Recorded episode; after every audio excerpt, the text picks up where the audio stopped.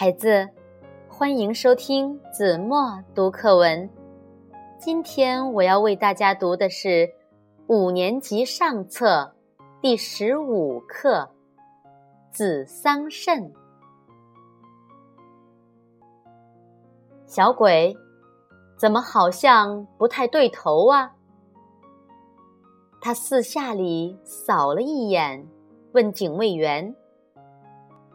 警卫员扭头向西面的山峰看了一下，每个山头硝烟滚滚，枪声炮声此起彼伏，就把两脚啪的一并。报告首长，老乡都躲了，门没顾上锁。唉，打仗嘛。他若有所思的。点点头，咱们就在这里落脚吧。老乡的东西，我们要照管好啊。紧张忙碌过后，瞅点空隙，他走出房门，两手举过头顶，伸了个懒腰，然后看看田野里的青草和绿树，感到舒坦了一些。正想转回身去，钻进耳朵里的枪炮声中，似乎夹杂着一种若有若无的嘶嘶的声音。他仔细听了一阵，就来到西屋门口，警卫员立即跟了过来。他先敲了敲门，没动静。就慢慢推开虚掩着的熟结扎的门，迎门是一个大熟结笸箩，里面养着已长到一寸左右的蚕宝宝，一条条蚕虫在蠕动着，叠压着，有的还把头抬起来，来回扭动几下。他笑了笑，慢慢退出来，又轻轻地把门关上。回到正房的指挥所，他问了一下二十五、二十六、二十七师所在的具体位置，命令道：“不许从任何人手下漏掉一个敌人。”他端起茶杯，举到嘴边。还没碰到嘴唇，又猛地放下，桌面被碰得响了一声，人们都抬起了头。他谁也没看，大声叫道：“警卫员，到！”两个警卫员跑到他跟前，举手敬礼。他严肃地看了他俩一眼：“我命令你俩。”马上去给我采一筐桑树叶子来，要干净，要肥实。警卫员稍一愣神，随即大声应道：“是。”看着警卫员跑步出了院子，他的脸上露出一丝微笑，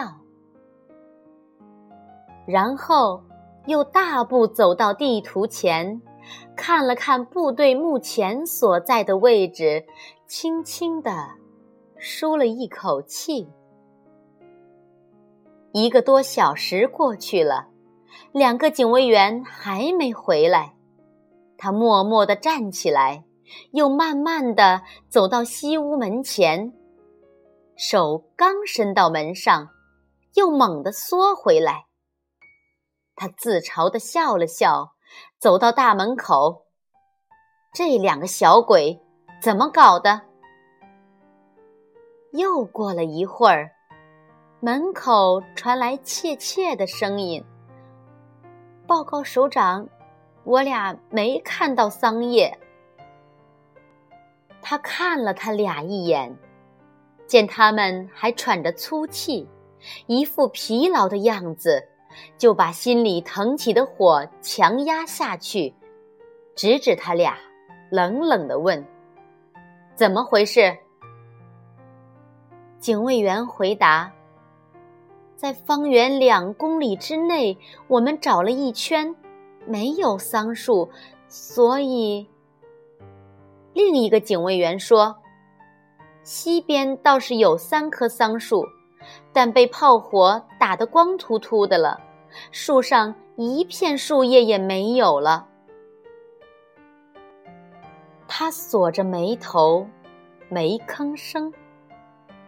过了半天，才又轻声说道：“你俩再去一趟，要扩大搜索的范围。”他把手使劲儿往下一按，声音略大了一点儿，但必须踩到桑叶，保证完成任务。两人的眼角有点湿，敬礼后拿着筐又跑了出去。四下里的炮火仍很激烈，他的心里有点为自己的警卫员担心。两个小鬼可要小心哟。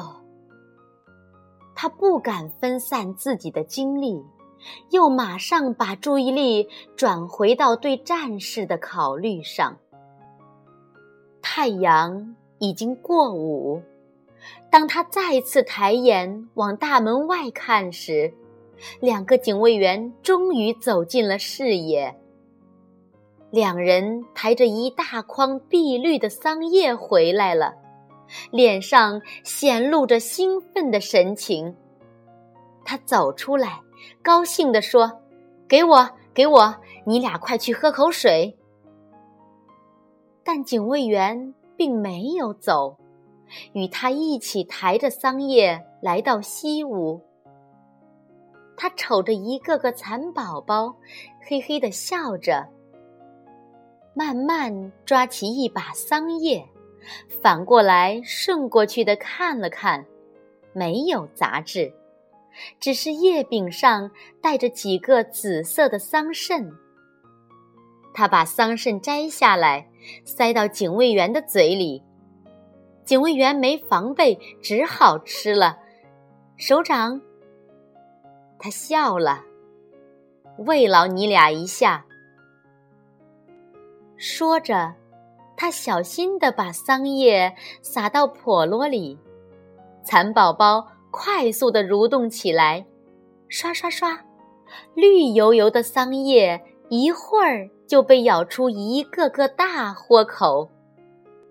他又抓起一把桑叶，摘下桑葚，放到旁边的一个小凳子上，再把桑叶撒给蚕宝宝。